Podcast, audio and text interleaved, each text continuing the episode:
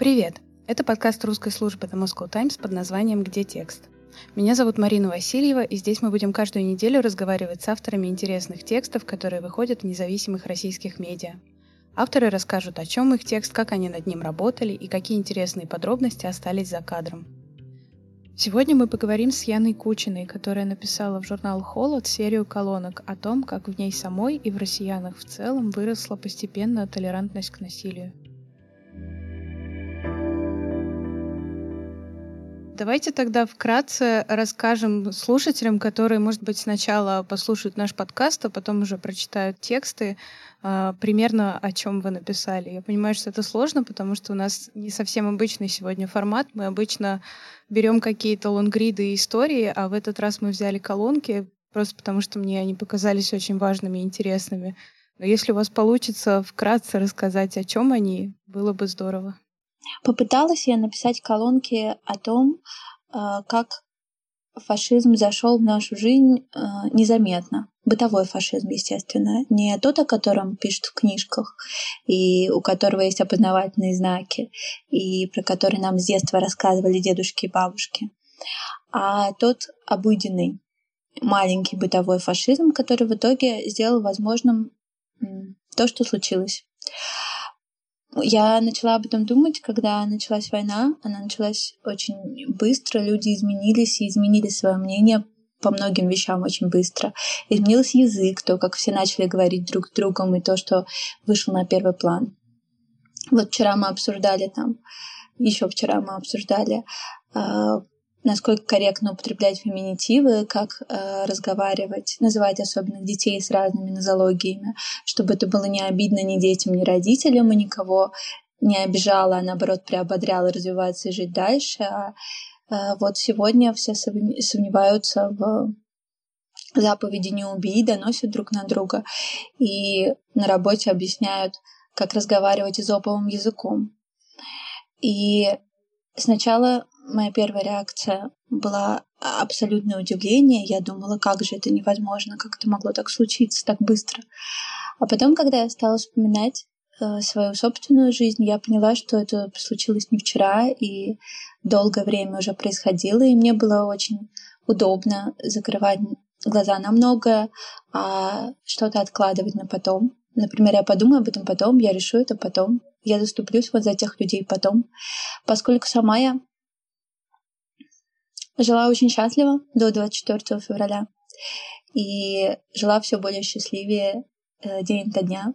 Мой собственный мир менялся только к лучшему, поэтому я совершенно забыла, с чего все начиналось, и совершенно забыла о том, какая была я сама еще 5-10 лет назад, 15, какие вещи были нормы для меня. Вот, я стала вспоминать свое прошлое, свое детство, потому что у меня есть э, диагноз церебральный паралич, и я с ним родилась и жила в маленьком городе, и я столкнулась с, как это теперь модно говорить, дискриминацией с самого начала. Но, конечно, тогда это никто так не называл, это были какие-то нормы жизни, и все люди вокруг, которые высказывались э, на мой счет, были как будто правы. Просто так было принято, так мне всегда объясняли. И поэтому а жизнь шла, моя собственная жизнь становилась все лучше, людей вокруг меня, которые сильно меня обижали или задевали, становилось все меньше, а людей, которые понимали меня хорошо, становилось все больше. Мне казалось, что мир меняется вместе со мной. Мне казалось, что не только я взрослею, становлюсь лучше, не обижаю себя и других, но и мир меняется в лучшую сторону. Вот я сначала работала в издательстве, а потом стала работать в таких делах, которые писали про благотворительные фонды. Я думала, как много хороших людей вокруг, все заняты полезным делом. Пока все занимались добрыми, полезными делами, а я об этом писала, многие другие люди росли в обратную сторону, приходили к совершенно другим выводам. И поэтому, как мне кажется, с моей точки зрения, как человека и гражданина, то, что случилось, вообще получилось возможным. Я стала записывать то, о чем я думаю. Почему вообще фашизм можно? А, принести в обычную жизнь незаметно, почему в какой-то момент он удобен, почему в какой-то момент он становится как будто единственной идеологией, в которую возможно верить, и как он стирает вокруг все остальное. И почему до тех пор, пока ты пытаешься быть хорошим и, и искать именно правильный путь, все становится все только хуже и хуже.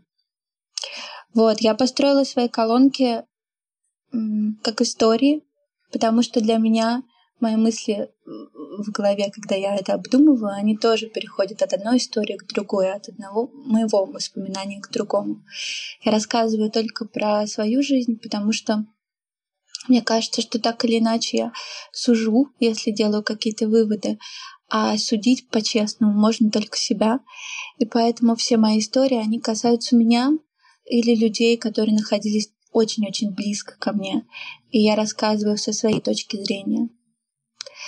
Вот такой, такие вот пока три истории я записала. Но я надеюсь, что у меня хватит сил продолжить, и я расскажу дальше. Но самое, наверное, главное, что с того момента, как началась война, я про себя поняла много неприятных вещей. Я поняла, насколько многому я сама позволяла быть, и насколько близка я сама к тому, что осуждали мы, как, например, я как журналист осуждала в своей работе. Мне кажется, что как раз э, исходя из того, что вы рассказываете, самое простое и какое-то объяснение, которое первое приходит в голову, что это просто были разные люди. Одни люди обсуждали феминитивы, а другие люди, которые сейчас поддерживают войну, они куда-то двигались в другом направлении. И я сейчас в Фейсбуке вижу как раз очень много рассуждений на эту тему, что э, у нас в России есть несколько разных э, обществ, которые все это время двигались в разную сторону, и какой-то из них мы просто не замечали. И у вас как раз противоположная, я так понимаю, точка зрения о том, что в целом в нашей культуре, которая проникла в каждого из нас, есть э, такие вещи, как насилие, такие вещи, как э, разделение, разные отношения, вот то, что вы называете фашизмом, к людям, которые отличаются. Да, я-то я действительно так думаю. Я думаю, что он в каждом из нас укоренился, потому что мы так выросли. Это может быть там не наша вина в самом начале, это то, как нас учили, то, как мы выросли, то, как я запомнила. Я сама усилием воли учу себя в какой-то момент э, формулировать иначе, думать иначе, ставить себя на место другого. Это как бы это очень долгий процесс, который я начала по необходимости, потому что я сама отличалась от всех. Мне нужно было научиться с этим жить, потому что э, так как я была очень близка к тому, чтобы как, как многие думают, что есть какой-то правильный путь, себя я считала человеком очень неправильным и очень себя за это ненавидела постепенно из-за того, что мир вокруг меня не мог быть правильным, я же уже отличалась изначально, а, я видела разные стороны жизни. И несмотря на то, что а, вокруг меня там, общество, которое меня окружало, там, учило меня одним вещам, а мой самостоятельный опыт учил меня другим вещам. Я встречалась с интересными разными людьми, с, э, с которыми я бы не встретилась, если бы я была здоровым человеком, который бы по проторенным верным рейсам шел от э, школы в университет, от университета в хорошую работу и прекрасный брак, и, и все по, по запланированному. И я боюсь, что я не согласна, наверное, с вами про э, людей, про разных людей, Э, двигающихся в разных направлениях, что мы вроде как жили и не замечали. Но как не замечали? Большая часть моих историй связана с моими родителями. Собственно, э, учиться судить других и себя и учиться ненавидеть себя за все, чем я не соответствую какому-то идеалу, я научилась от них и от своих родственников, и от своих близких. Просто потому, что так было принято. Поэтому нельзя сказать, что я не замечала. Я замечала и за собой замечала. Мне казалось, что это вообще не первоочередная задача вот сейчас бороться с этим. Сейчас, подождите, сначала там доделаем ремонт, устроим личную жизнь, э, как там разберемся с карьерой, еще бы хорошо, неплохо выглядеть, связано говорить и очень хорошо писать, тогда тоже вроде бы это было важно. А все остальное потом. И по волшебству все посмотрят на меня, например, думала я, и поймут, что можно по-другому, все захотят по-другому. Сама по себе думала я, моя мама поймет, что можно там, например, не знаю, мне запрещали в детстве танцевать. Я думала, мама сама по себе однажды проснется, оглянется, а мир-то изменился. Всем можно танцевать, вне зависимости от их диагноза или внешности или еще чего-то. Но так не вышло. Вместо этого я проснулась, оглянулась, а Россия бомбит Киев. И э, фонды, про которые я три года писала, распадаются. Специалисты, к которым я отправляла особенных детей, уезжают. Э, институции, которые помогают людям в беде, становятся все меньше. Люди, которых я уважала больше всего, преследуются. Вот, так что не вышло. Мы очень часто еще про все эти проблемы говорим, в том числе вот в нашем издании, с точки зрения политических процессов, экономических процессов, и многие эксперты объясняют это какими-то а, ну, как бы вещами, которые происходят наверху, не снизу исходят.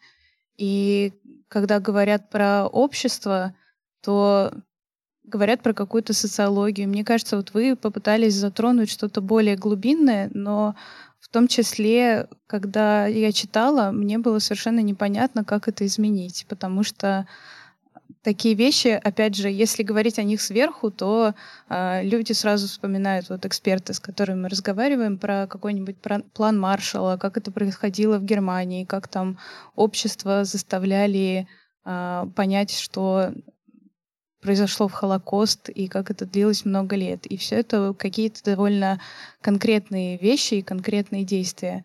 И вот, наверное, не знаю, получится ли у меня сформулировать этот вопрос, но как вы думаете, можно ли изменить э, то, о чем вы написали, вот эту ситуацию, как-то изнутри людей, заставить каждого человека в себе отрефлексировать какие-то неприятные, плохие вещи и понять, что происходит? Вы знаете, до февраля я думала, что можно. Ну, то есть, если бы вы меня спросили 23 февраля, я бы сказала, что я готова поставить все, что у меня есть на это, даже самое дорогое. Что все можно изменить, что люди могут меняться. Я бы объясняла вам, что я сама изменилась, это правда. И что там, рассказала бы какую-нибудь историю, как моя мама менялась. Это правда в некоторых вещах изменилось. А сейчас я думаю, ну вот что значит изменить? Изменить — это что-то, наверное, кардинальное. Может ли быть такое, что все вдруг резко прозреют? Не может быть такого. Потому, на мой взгляд. Я сейчас скажу, почему я так думаю. Вот, например, у меня паралич. Меня с самого детства пытались научить ходить резко, там, на прямых ногах. Может ли быть такое, что я утром встала и вдруг поняла, как делать все движения правильно и пошла как обычный человек? Нет, такого быть не может. Потому что у меня поврежден головной мозг, была серьезная травма, то есть обстоятельства способствовали тому, что сломалось все. Но может ли быть такое, что если научить меня сначала одному простому движению, потом второму простому движению, потом третьему, четвертому, пятому, через неделю я смогу сделать сложное движение, которое не могла раньше? Да, так работает хорошая реабилитация. Может ли быть такое, что люди резко изменятся? Нет.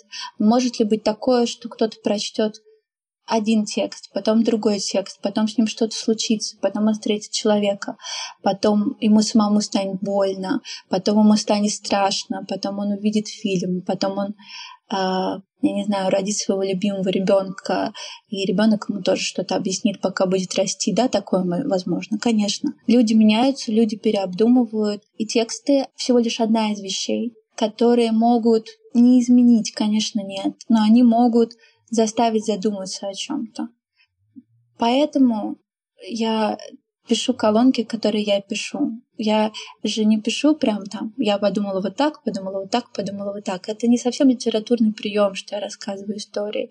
Я пытаюсь рассказать, как именно до меня самой постепенно дошло. Сначала то, что я сама сужу людей, и меня совершенно в какой-то момент моей жизни не волновало, что им там больно, страшно. Я тоже думала, один плохой, другой лучше, третий еще лучше, этот еще полноценнее. Знаете, вот это вот у Бога иерархия в голове была. Вот, и я надеюсь, что если э, я продолжу писать, то я понемногу расскажу, опять же, только на своем примере как я избавилась чуть-чуть от этого мышления, но, понимаете, я тоже избавилась не до конца. Я была в Швейцарии, в небольшом очень городе, и там э, на склоне, ну, там подъем в гору, асфальтированный, ровный, по нему было удобно идти, но он был довольно крутой все равно. И вот там на протяжении всего подъема был такой железный поручень. Обыкновенный железный поручень, ну как метро. Дешевый, удобный. И я когда за него рукой взялась, я чуть не заплакала. Причем от обиды и от радости, но в основном от обиды. Потому что я сама мне бы никогда в голову не пришло поставить этот поручень, даже если бы у меня был металл и были деньги. Хотя мне тяжело идти в гору, хотя а, я, это я привыкла всегда уставать, хотя я, хотя я до этого два года писала про доступную среду и вроде как сделала с Яндексом там проект, посвященный доступной среде, и все равно мне не пришло в голову. Я подумала, ну вот ведь уже асфальт, можно же пройти, можно. С чего бы делать людям еще легче? И я сама учусь сама я продолжаю ловить себя раз за разом на каких-то вещах жестоких а, и, и а, совершенно бесчеловечных, и обдумываю их, и с чем-то у меня получается справиться, а с чем-то так и нет. Я в этом смысле очень мечтаю, а, мечтала бы вырасти в какой-то стране, где ты с самого начала видишь там, как люди заботятся друг о друге. И, возможно, у меня бы в голове сейчас были другие выводы. Но я, как и все, родилась, выросла в России, и постепенно а, где-то у меня получается изжить это из себя, где-то нет. И так же и у других людей. Вот, так что вопрос в том, что будет происходить дальше. Так же, как мы можем стать лучше, мы можем деградировать. Я могу простите меня, но, возможно, и вы можете. Я уверена, что мои знакомые могут. И э, окружающая среда знаете, говорят, что у мозга есть два фактора, из которых он делает выводы. Информация внешняя, информация внутренняя. И для него они как бы равнозначны. Вот сейчас внешняя информация, внешний фон, он тянет скорее к деградации, потому что жестокость нормализуется, страх нормализуется, насилие нормализуется, и как бы человеческому духу, человеческой нравственности говорят деградировать. Но внутренний посыл он тоже есть. И каждый человек вот в этом внутреннем поле сам для себя решает, пойдет он за, ну, сейчас, внешним каким-то трендом расчеловечивания или будет думать сам. Мне вот почему-то хочется рассказать про свой опыт чтения ваших колонок и мыслей на эту тему. И мне, во-первых, кажется, что мне предстоит в этом плане еще какой-то больший путь рефлексии, потому что до меня еще не дошло, как именно я в своей жизни а, переживаю такие моменты осуждения других людей, и мне, наверное, еще предстоит это понять. Но когда я читала, мне вспомнилась история, э, когда я училась в начальной школе, и моя любимая преподавательница, которую мы там все обожали и ценили, в какой-то момент разозлилась на мальчика, который разлил воду на классный журнал. И пока она там на всех кричала и ругалась, она в том числе употребила такую фразу по отношению к одному мальчику. Она сказала, что ты вот другому мальчику в подметке не годишься. И вот в этот момент я прям помню, как мне было там 8 или 9 лет, и я очень сильно задумалась над тем вообще, что происходит, как нас видят взрослые, что они как-то какой-то рейтинг в голове ведут того, кто как бы хороший ребенок, а кто не очень хороший ребенок. Но вот сейчас я об этом думаю, и мне трудно сказать, э, только ли это российская черта. Может быть, это действительно люди так устроенные. Что вы об этом думаете? Вот вы уже говорили, что это в России. А только ли в России? Понимаете, мне кажется, что люди-то устроены везде одинаково. Я, правда, искренне так думаю. Я думаю, что люди очень похожи, они одинаково устроены, они хотят очень похожих вещей, боятся очень похожих вещей. А, боль у всех одинаковая. Но они растут по-разному, растут в разной среде. Вот если ты все время смотришь, как тебе делают больно, и чувствуешь все время боль, тебе правда тяжело по-настоящему возмутиться когда а, рядом обижают другого. Потому что если ты, если для себя это нормально, то ты как бы думаешь, что это нормально вообще. Это наше устройство. Мы все равно считаем норму от себя. Просто потому, что мы ни одного другого человека не знаем так же близко, так же хорошо.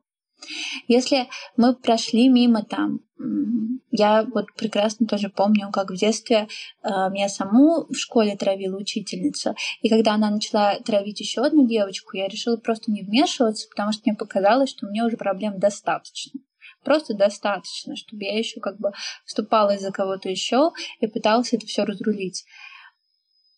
И это тоже вот Почему я так сделала, кроме прочего? Потому что меня отравили, но я справлялась. И я думала, что эта девочка тоже должна справляться. Ну, как бы, если у нее проблемы, пусть э, найдет себе в жизни другие опоры. Например, хорошо учится, как я. Вот. И мне кажется, что вот это то, где мы попадаем в ловушку. И люди, которые выросли в очень тяжелых условиях, мне кажется, у них есть склонность эти тяжелые условия возводить заслугу. Вот, типа, я пострадал, но я молодец. Вместо того, чтобы осуждать эти страдания, вместо того, чтобы стараться чтобы этого больше ни с кем не происходило. Они наоборот, видимо, чтобы как-то облегчить свое собственное ощущение от жизни, они наоборот говорят, что как бы вот я, я же выжил, значит все правильно, значит все, все нормально, значит с ними со всеми тоже так можно. А то если у меня было все так плохо, а у них же что, все будет хорошо, я что, один должен страдать? И это какая-то цепочка жизни, которые не пытаются вытянуть друг друга, а наоборот, а, а наоборот тянут во тьму. У нас был один случай на работе.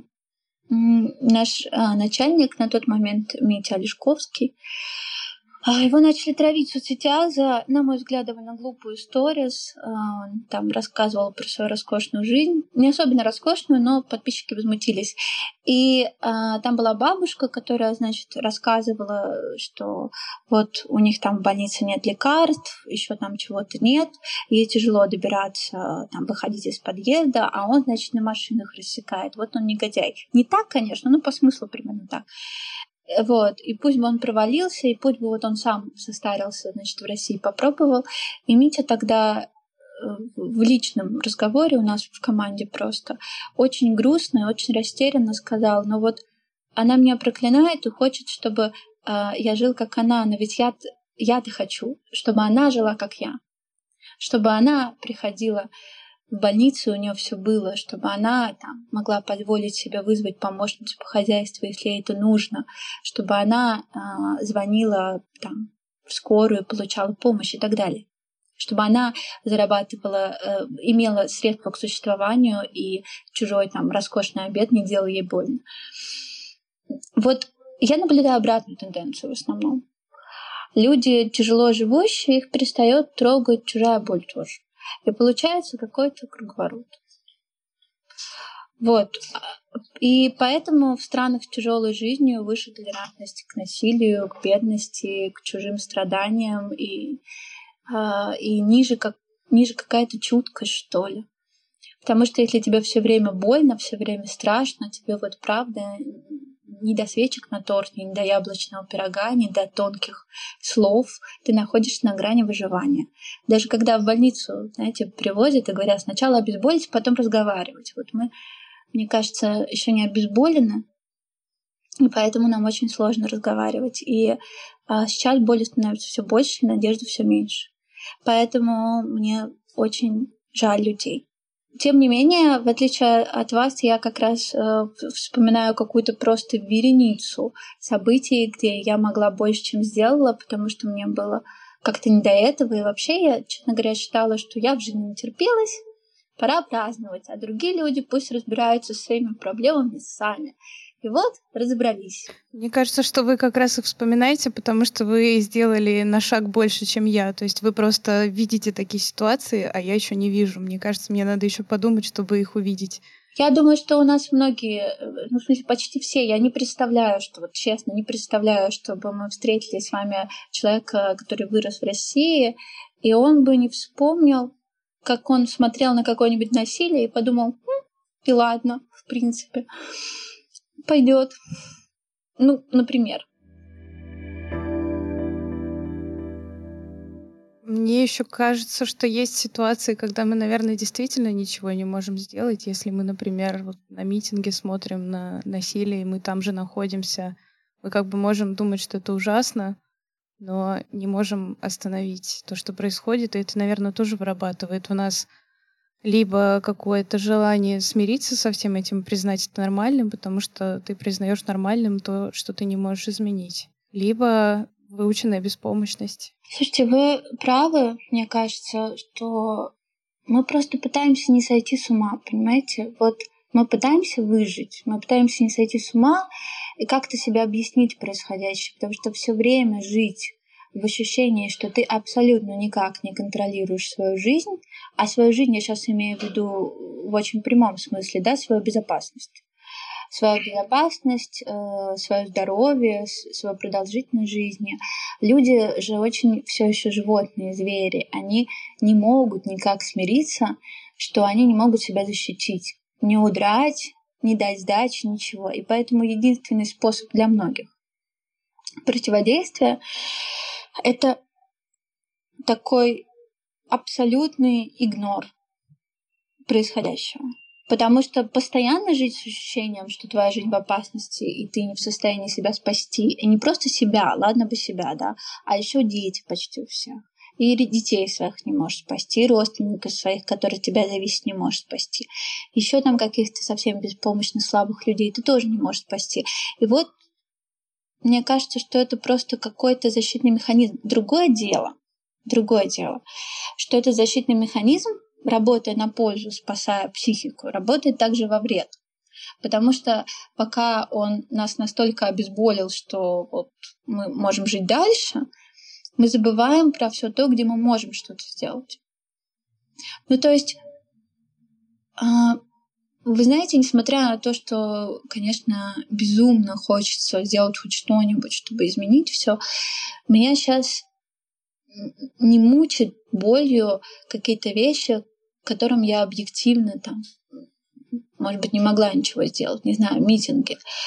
Но меня ужасно мучают все эти события, когда я ничего не сделала, а могла. Вот там, у меня, по-моему, еще этого не было в колонках, но вот я поступила в институт, со скандалом, потому что в один институт меня не взяли, сославшись на какой-то э, закон 1947 года, по которому я своим заболеванием считаюсь умственно отсталой, и поэтому меня выгнали из Московского аналитического института, куда я поступила по Олимпиадам. И я пришла в Плехановскую академию. Меня туда взяли без проблем, и вот я пришла там на какую-то, не знаю, там, первую пару, первую, вторую. И преподаватель взял мою зачетку и поставил мне зачет. Отлично на первом занятии. И когда я спросила, почему, он сказал, вы знаете, мне на вас неприятно смотреть, не могли бы больше на мои пары не ходить. Вот я вам уже поставила, отлично. И я пожала плечами и ушла. Мне в голову не пришло на тот момент, что нужно как бы закатить скандал, отстранить его от занятий и попробовать добиться его увольнения, потому что то, что он сделал, неприемлемо. Потому что для меня на тот момент это было абсолютно приемлемо.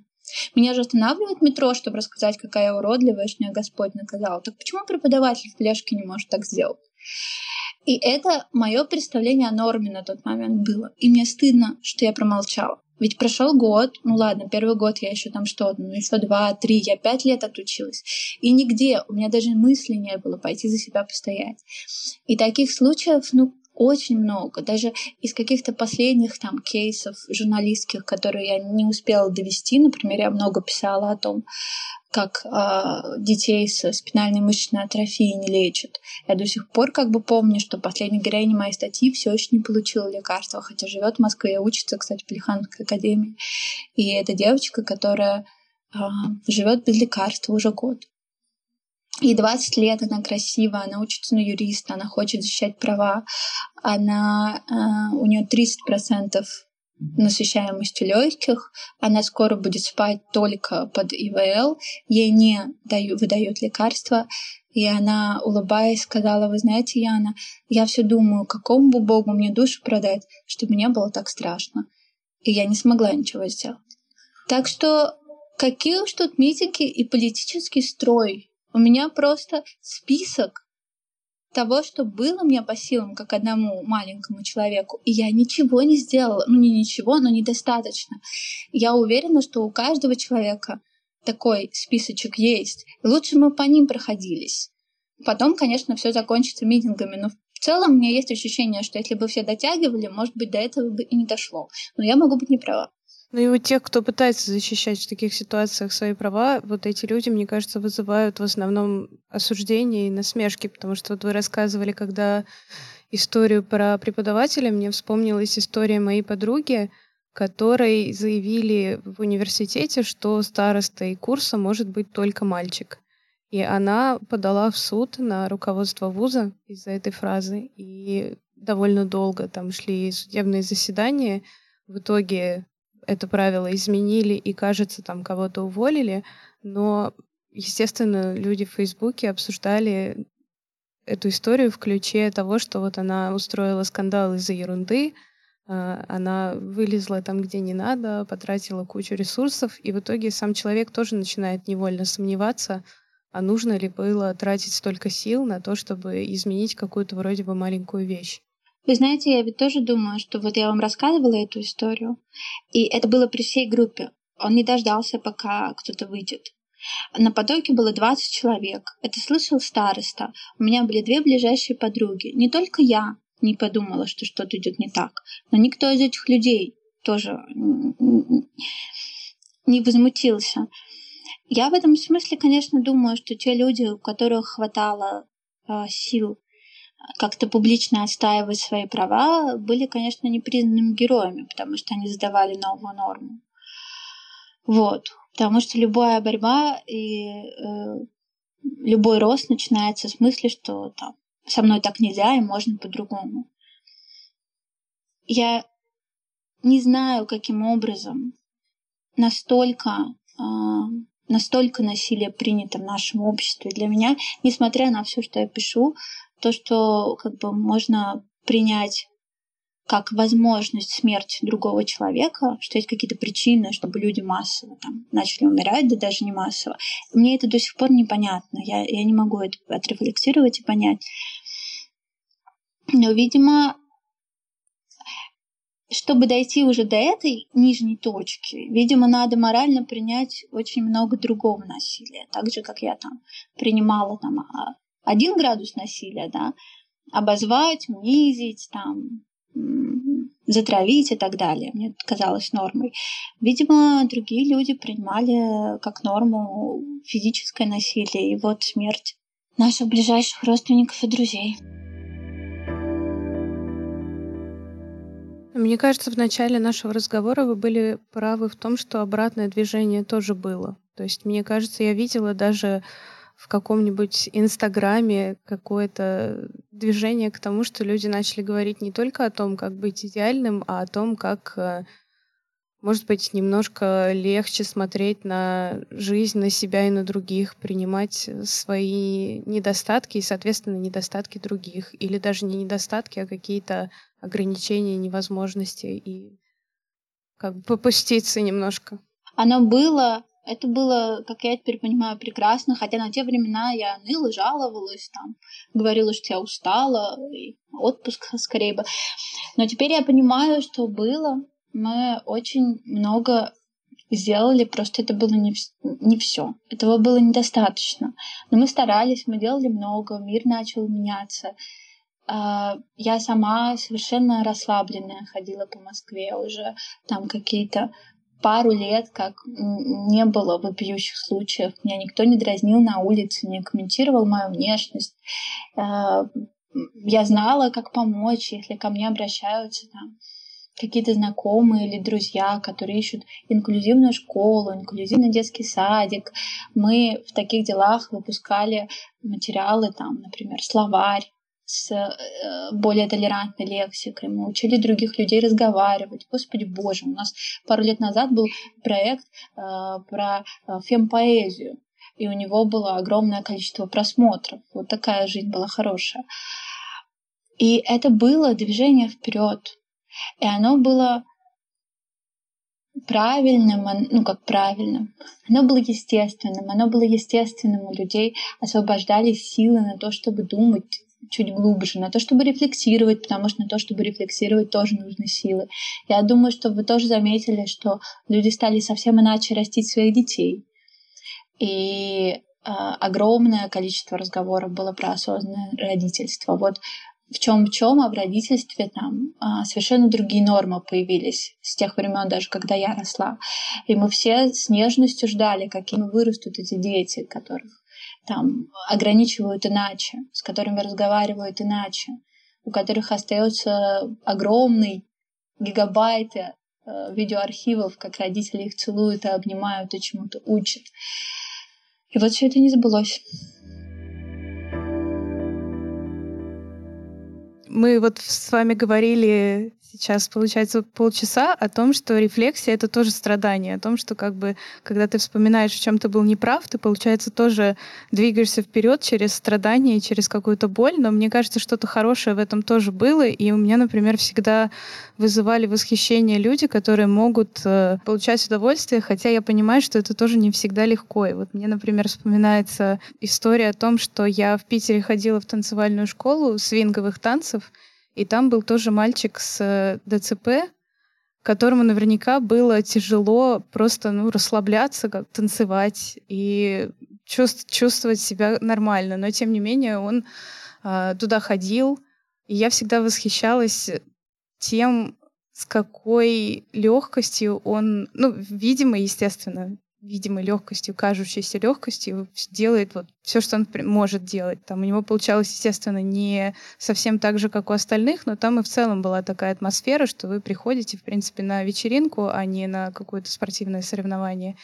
Но самое главное, что, мне кажется, у этого мальчика получалось не просто приходить э, на эти танцы и вечеринки и страдать от того, что э, ему тяжело, того, что кто-то на него косо смотрит, просто для того, чтобы заниматься спортом и чтобы как бы э, типа я должен веселиться.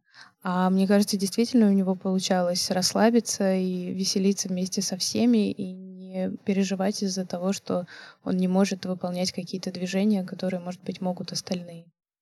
У меня вот такие люди, у которых получается преодолеть вот это фашистское отношение к самим себе и расслабиться вызывают, наверное, не меньшее восхищение, чем люди, которые ведут себя героически и защищают кого-то другого. Потому что это тоже очень сложно, но это, наверное, как раз способ получить какое-то вознаграждение за это. То есть не только э, страдать, э, что-то осознавать и быть героем, но и научиться веселиться, радоваться и перестать по-фашистски относиться к самому себе. То есть перестать предъявлять к себе нереалистичные требования, перестать относиться к себе насильственно и так далее. Я с вами согласна. Ну, мы же по-разному э, понимаем какие-то вещи. Что-то мы поняли, когда началась война, я что-то поняла. Но гораздо больше я успела понять, не знаю, когда я влюбилась. Когда на мне сработала первый раз реабилитация, и мне стало чуть меньше больно. У меня вся жизнь перевернулась, я многое заново поняла. А, когда я начала писать колонки или разговаривать там с людьми на улицах, когда я познакомилась с мальчиком, у которого тоже был ДЦП, который очень похож на меня по характеру, только там ему было 8 лет, и вот мы с ним разговаривали, разговаривали, разговаривали часами. Разные вещи заставляют нас обдумывать свою жизнь. Плохо, когда мы перестаем думать, вот это страшно. Но что касается рефлексии, я не совсем согласна с вами, что это страдание. Рефлексия — это, безусловно, хорошо, потому что это единственный наш шанс в следующий раз не ошибиться хотя бы в том, где мы уже ошибались. Я заметила, что когда один раз не хватает сил сделать что-то там, верным способом, ты про это все равно знаешь, ты это чувствуешь. Но если ты как следует это не прожил, ты ошибаешься еще раз, и тебе еще больнее. Потом ты ошибаешься еще раз, и тебе еще больнее на этом месте. Единственный способ как-то над собой вырасти и удержаться, это рефлексировать. И вот мы где-то в середине я говорила про то, что мы принимаем решения, исходя из какой-то внутренней информации и внешней информации о мире. И теперь, когда внешняя информация ну, как бы внешний сигнал, внешние какие-то триггеры говорят нам быть хуже, чем мы есть. Рефлексия — это единственный способ, мне кажется, это единственный способ не сдаться. Это единственный способ сохранить ту человечность, к которой мы привыкли, в которой мы еще как бы год назад жили и наслаждались. И были недовольны, и хотели еще. Вот, единственный способ сохранить тот уровень э, гуманизма, который был принят в нашем обществе, среди наших друзей. Я надеюсь, что у нас получится вырастить наших собственных детей там более человечными, более мягкими чем мы.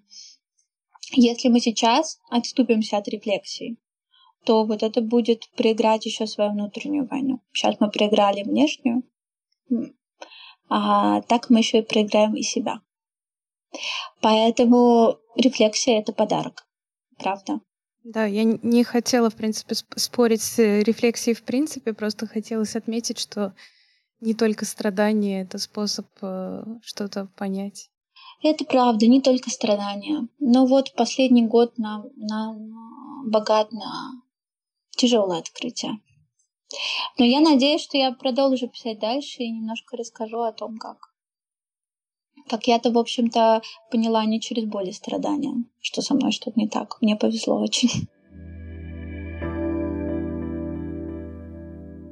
Мне еще и ваши колонки, и наш с вами разговор напомнил о недавней дискуссии про фильм с Охлобыстиным «Временные трудности», где э, главный герой такой суровый отец, который игнорирует, э, что у его сына ДЦП, и пытается его заставлять там ползать в лесу и делать какие-то еще совершенно дурацкие, бессмысленные вещи. И мне кажется, что вот этот фильм был ужасным, но дискуссия вокруг него была очень хороший и очень полезный. я помню, что меня тогда очень порадовало то, что люди в интернете, которые, ну, обычно люди в интернете, к сожалению, пишут много ерунды, но тогда было какое-то даже единодушие, что все, во-первых, а, были настроены против этого фильма и против его основной идеи в том, что как бы нужно страдать, преодолевать, и будет все нормально. И в том, что очень много тогда было интервью с экспертами, со специалистами. Очень многие люди высказались на тему того, что не обязательно издеваться над людьми, чтобы чему-то их научить. И в этом был какой-то в этом было какое-то понимание того, что это массовая проблема. То есть люди говорили не просто об этом фильме, а действительно немножко пошел разговор в сторону того, какие у нас ценности в стране и насколько мы, в принципе, в своей стране готовы или не готовы силовыми методами воздействовать на детей. Да, вы правы. Я помню, это один из самых чудовищных фильмов, которые я смотрела по всем параметрам. Делал он тоже плохо. Но грустно здесь то, что дискуссия, о которой вы говорите, очень классная. Я участвовала в ней, много читала и была рада, что она есть. А она как бы прошла среди Фейсбука, а, популярных э, социальных медиа, изданий каких-то. А по Первому каналу прошел фильм «Временные трудности», в котором было сказано, что если ваш ребенок а, плохо ходит, то это он мало старается, а чтобы он больше старался, надо раздобыть медведя, и то, за кем бежит медведь, он уже больше не паралитик, а здоров. Вот. Это, к сожалению, жаль. Но дискуссия была хороша. Правда, у этого же режиссера и у этого же Охлобыстина сейчас вышел другой фильм, основанный на социальной теме «Жизнь ничему не учит». И он такой же чудовищный. Не, вот, не будем, наверное, его рекламировать. Не будем, но надеюсь, что и к нему тоже привяжется дискуссия о том, какие ценности должны быть на самом деле.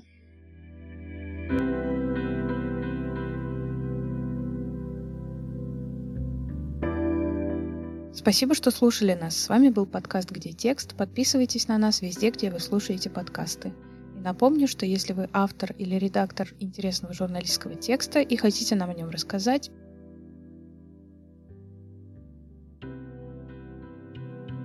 пишите нам на почту mv собака